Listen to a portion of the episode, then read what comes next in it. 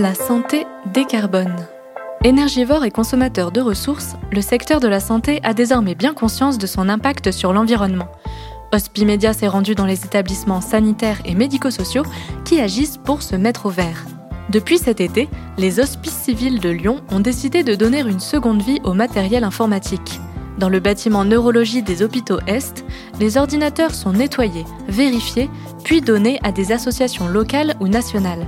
Cette fois, c'est l'association lyonnaise Essenia qui vient récupérer une soixantaine d'ordinateurs.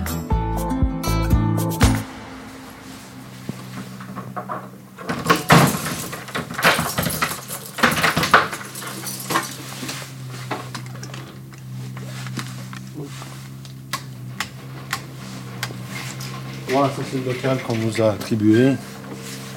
Parce qu'à l'hôpital, euh, avoir du local, c'est compliqué aussi. hein. José Amaro, moi je suis responsable de l'unité poste de travail hein, au sein des HCL. Et Charles Salah, je suis ingénieur sécurité informatique. Je ne cache pas pour obtenir la moindre pièce, euh, donc là on a eu la chance, on avait ce local qui était disponible. Donc ici en fait on a une partie stockage, là-bas au fond, où on, on ramène en fait des différents sites les matériels qui sont normalement euh, destinés au recyclage. Donc jusqu'à présent, on passait par une société donc qui nous récupérait le matériel, qui en général s'occupe de récupérer les matières premières, mais qui valorise assez peu le matériel euh, en tant que tel. Donc nous l'intérêt c'est de dire il y a du matériel qui peut encore servir. Nous on peut plus le garder, alors, parce que la première étape qu'on a faite c'est quand même d'essayer de garder le matériel le plus longtemps possible aux HCL pour notre usage propre. Maintenant on a des matériels qui supportent plus les dernières versions de Windows, donc nous on peut plus les mettre à jour et donc du coup on peut quand même les utiliser avec du logiciel libre par exemple pour faire de la bureautique, euh, de la navigation internet, euh, de la messagerie, c'est tout à fait utilisable. Donc l'idée c'était de dire bon, on va leur donner une, seconde vie. Euh, pendant quelques années encore, ils peuvent, ils peuvent tout à fait être utiles. Donc voilà, là on les prend, ensuite on a un petit coin atelier sur lequel on- on les ouvre, on regarde s'ils ont du disque, s'ils ont bien de la mémoire, parce que souvent on a déjà récupéré des pièces dessus.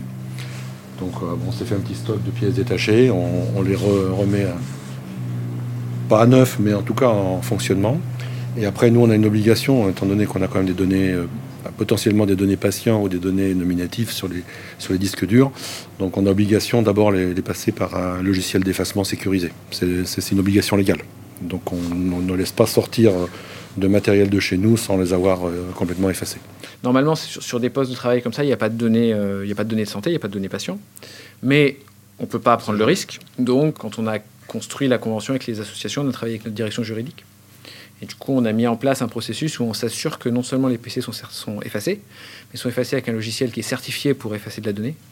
Et euh, à chaque fois, on a un rapport d'effacement. C'est-à-dire qu'on est capable de prouver pour chaque PC donné qu'on l'a bien effacé. Et que l'effacement a eu lieu avec succès. On doit garder la traçabilité, en fait. Et puis, on regarde aussi la qualité euh, du disque avec sa- cette statistique d'utilisation. Vous voyez, c'est un disque qui a été utilisé 100 150 jours. euh, donc, il a encore euh, une durée de vie plus de 1000 jours. Vous voyez, donc, c'est un disque qui est tout à fait utilisable encore. Nous, on, a un parc d'un peu plus de 20 000 euh, ordinateurs sur l'ensemble des HCL. Tous les ans, on en, mettait au recyclage euh, entre 2 et 3 000. Donc l'idée, c'est euh, au moins la moitié de ces, machines-là, pouvoir les remettre en circulation et les refaire fonctionner. Donc voilà, on table sur 1000 à 2000 euh, appareils qu'on pourrait remettre en circulation. Donc voilà, nous, on n'a pas forcément la capacité à traiter complètement tout ça. Donc on essaie de faire la première partie qui est une obligation légale. Et ensuite, on s'appuie sur, des associations partenaires qui vont ensuite faire l'installation euh, des logiciels euh, adaptés dessus et qui vont, euh, par différents circuits, le recycler, enfin, leur redonner une seconde vie, et non pas simplement du recyclage, mais on va les, les réutiliser. José Amaro et Charles Sala ont décidé pour ce projet Seconde Vie de travailler avec des associations locales et nationales. Ils nous expliquent comment ils les ont choisis. En fait, on, avait deux contraintes. Euh, il fallait que ce soit des associations reconnues, soit d'intérêt général, soit d'utilité publique. Et puis, euh, en tout cas pour celles avec lesquelles on a un partenariat long terme. Et puis, euh, l'idée, c'était et de s'assurer qu'on était capable d'évacuer le volume, parce qu'on parle quand même de 1000 à 2000 PC par an, et en même temps, c'était des associations qui étaient intéressées par le matériel qu'on pouvait donner. Donc, en fait, on a fait un mix. On a des partenariats avec des associations locales l'atelier soudé et Zenia, qui partie, qui vont récupérer des PC qui, ont une large gamme de PC qu'ils acceptent de récupérer, de reconditionner, parce qu'ils ils ont vocation à réparer et à vendre, enfin, à vendre ou à donner aux, personnes en fracture numérique. et en même temps, on a fait un partenariat avec des associations nationales, notamment Emmaüs Connect, qui eux sont plus exigeants sur ce qu'ils récupèrent euh, puisqu'ils réparent beaucoup moins eux-mêmes. Ils font réparer, mais ils réparent moins eux-mêmes. Donc il leur faut des, équipements qui nécessitent moins de réparation. Et qui par contre sont capables d'absorber des très très gros volumes, puisque comme c'est une association nationale, on sait qu'on aura un débouché. Donc l'idée c'était d'avoir un peu les deux, un peu du local pour quand même avoir un impact le plus local possible, un peu du national pour s'assurer des volumes, et puis avoir des associations qui récupèrent différents types de matériel pour s'assurer qu'on peut à peu près tout donner, en tout cas tout ce qui est en état de fonctionnement. On, fait un rôle, on va faire un rôle d'abord. d'abord, ah oui, déjà il y en a qu'un qui rentre dans l'ascenseur. Oui, c'est dommage de le rencontrer. Le local est très très bien, on a de la place. Par contre, la porte est petite. Donc, euh, t'as besoin que je passe devant, peut-être, ouais. José Bien, serait-ce que pour eux, bon, ça va maintenir. J'ai encore oublié de faire le calme. Euh, je suis euh, Cédric euh, de l'association Ezenia. Et donc je travaille aussi sur le projet, notre projet informatique Linux et Populus. Et l'association Ezenia, on travaille avec une autre association qui s'appelle l'Atelier Soudé. C'est deux associations lyonnaises et on a créé un projet depuis 4-5 ans qui s'appelle Linux et Populus. Et c'est un projet où du coup on récupère des ordinateurs destinés normalement à être jetés, on les reconditionne, on les met nous exclusivement sous logiciel libre, donc sous Linux concrètement. Euh, on essaie de s'y tenir et, euh, après on les euh, revend, redonne à, majoritairement à des publics dans le besoin, sujet à la fracture numérique. On organise aussi pas mal d'ateliers pour apprendre aux gens à réparer par eux-mêmes. L'idée c'est que avant de vendre un ordinateur ou avant de le donner, on essaie de voir si les gens ils en ont pas un qui peuvent réparer, essayer d'apprendre aux gens à réparer. Et voilà. S'il marche plus quand vous voulez redémarrer, c'est votre faute. Jamais.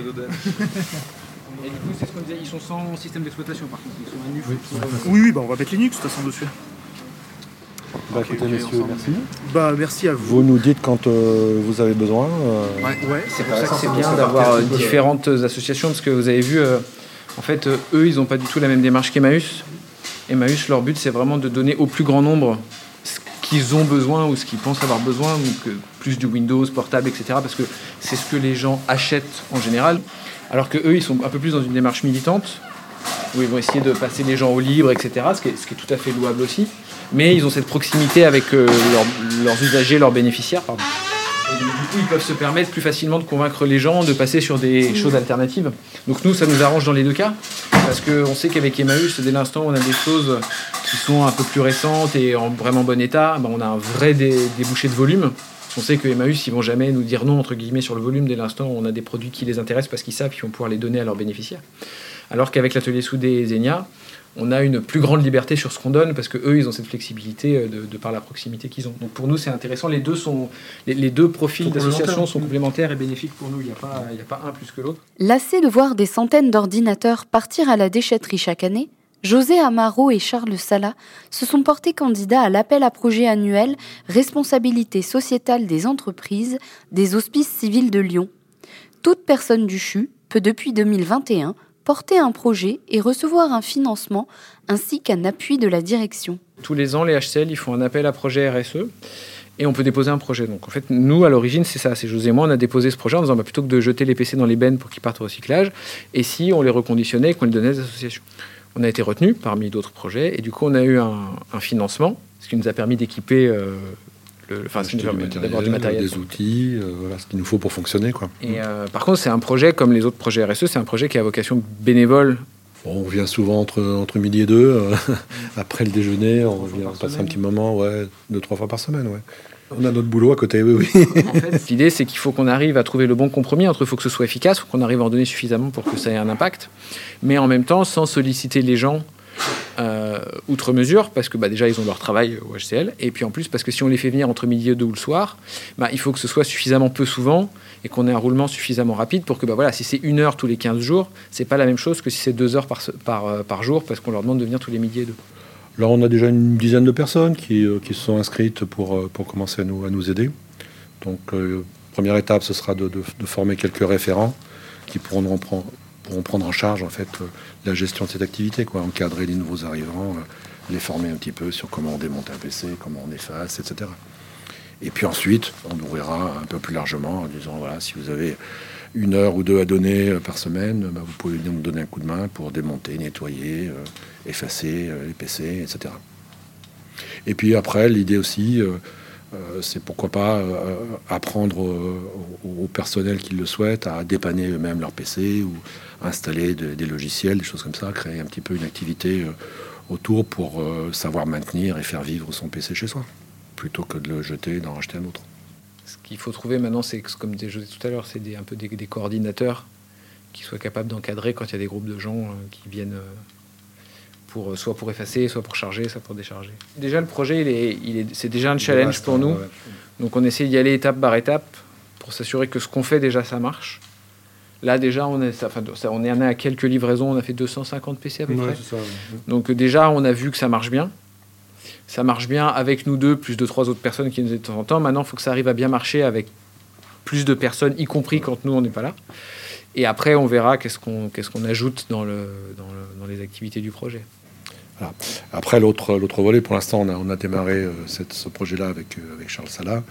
L'idée, c'est de créer aussi après euh, une émulation un petit peu dans, nos équipes et pourquoi pas au sein de, de l'ensemble du personnel HCL pour avoir des volontaires qui viennent nous aider à faire ce travail et assurer la, pérennité de, cette action.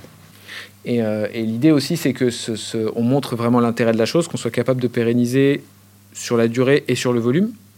Donc l'objectif, c'est vraiment de démontrer qu'à un coût quasi nul pour les HCL et à un effort vraiment très très limité, on arrive à reconditionner, à donner des PC qui peuvent partir euh, en seconde vie euh, chez les associations et chez les utilisateurs finaux. En termes de, coût carbone, 80% euh, du, coût, il est consommé à la fabrication. C'est cette partie-là qu'on veut optimiser. C'est-à-dire que voilà, il y a eu un coût initial pour fabriquer ce, produit. Bah, comment faire en sorte qu'on l'amortisse euh, sur le plus long terme possible? Et c'est vrai que c'est pour ça que les, constructeurs de logiciels nous aident pas trop, parce qu'eux, ils sont plutôt envie qu'on change souvent. Et voilà, nous imposent des, changements de, matériel, alors que parfois ils fonctionnent encore très bien. C'est plutôt qu'il faut supporter les nouvelles versions des logiciels et on ne peut pas se permettre de, garder des logiciels obsolètes. Aujourd'hui, euh, en termes de cybersécurité, ça n'est plus possible. Donc on est obligé de faire avec les deux. Donc c'est un moyen de, contrecarrer ça.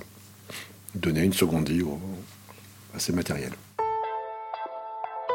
Ce reportage a été réalisé par Géraldine Tribault, au mixage et à la création sonore Alexandre Debuchy.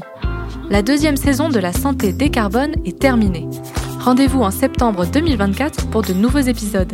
En attendant, vous pouvez écouter ou réécouter notre podcast directement sur hospimedia.fr ou sur votre plateforme d'écoute préférée.